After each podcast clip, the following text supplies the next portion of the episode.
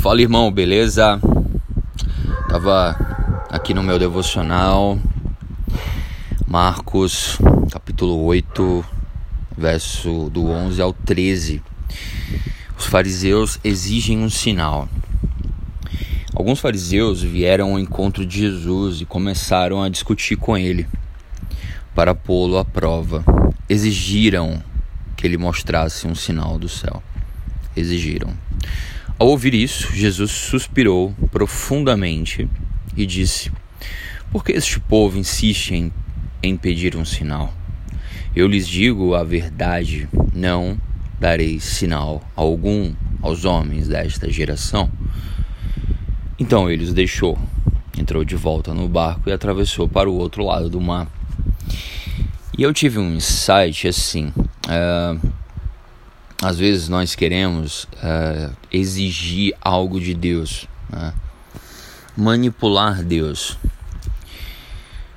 Se bem que manipular a divindade, isso é com os pagãos, né? Você oferece, você faz sacrifícios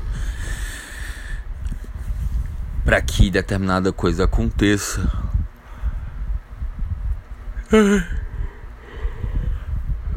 Nós precisamos aceitar a soberania de Deus em nossa vida,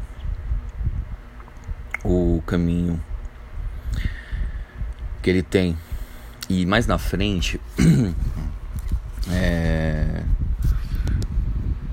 quando Pedro ele repreende Jesus, né, sobre ele morrer, ah, vou ter que morrer, Jesus falando, vou ter que ressuscitar e tal.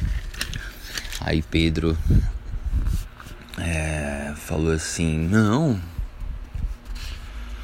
mas você não vai, não vai, não vai acontecer isso, né?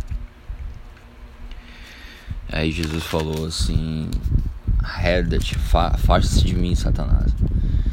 Você considera as coisas apenas do ponto de vista humano e não da perspectiva de Deus. Então, assim, nós precisamos é, considerar as coisas da perspectiva de Deus, porque se a gente estiver considerando das, das, as coisas do ponto de vista humano, é o outro lado da força. Não é uma maneira celestial de pensar. Um homem, uma mulher do reino.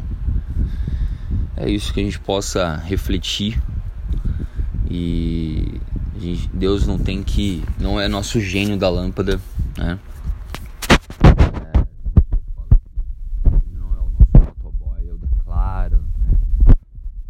Vai dar certo, Jesus, né?